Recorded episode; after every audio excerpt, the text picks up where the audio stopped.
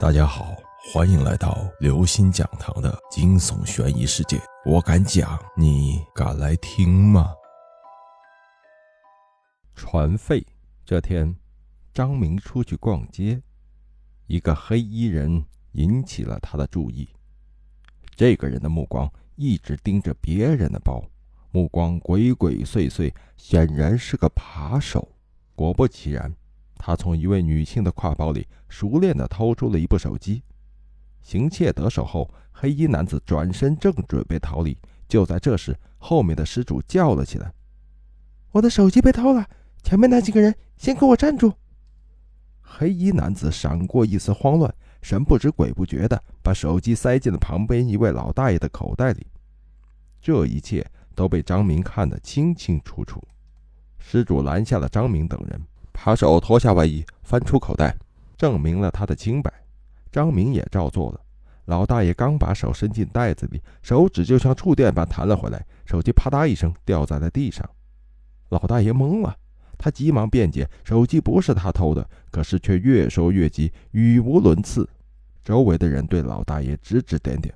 他忽然一把手拉住张明的手，恳求张明作证：“你刚才在我后面，应该知道。”我没有偷东西。黑衣人朝张明瞪了一眼，警告他别多管闲事，右手露出了藏在袖子里的匕首。张明支支吾吾的回答：“我不太清楚，不过我看到他鬼鬼祟祟的，非常可疑。”这回老大爷是百口莫辩了。施主看他年纪挺大，也不忍心送他进监狱，只是让他赔了点钱。老大爷伤心的离开了。几个月后，因为一场意外，张明去世了。他来到阴间，需要交船费渡过黄泉。船夫对他说：“我这里不收钱，只要你把身上最没用的东西交给我就行了。”张明死的时候身上没带物品，他为难地摇了摇头。船夫惊讶地说：“不可能，你明明还有一件没用的玩意儿。”张明疑惑地瞅了瞅自己的身体，在哪儿？我怎么不知道？你把我拿出来看看。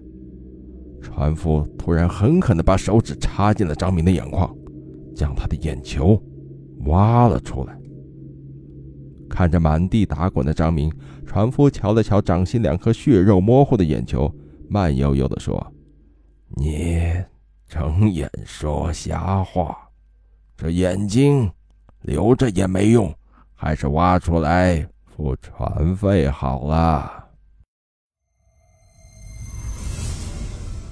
各位听众朋友，本期节目到此结束。如果您喜欢，请关注、订阅、点赞、转发四连击，谢谢您的支持。我们下期再见。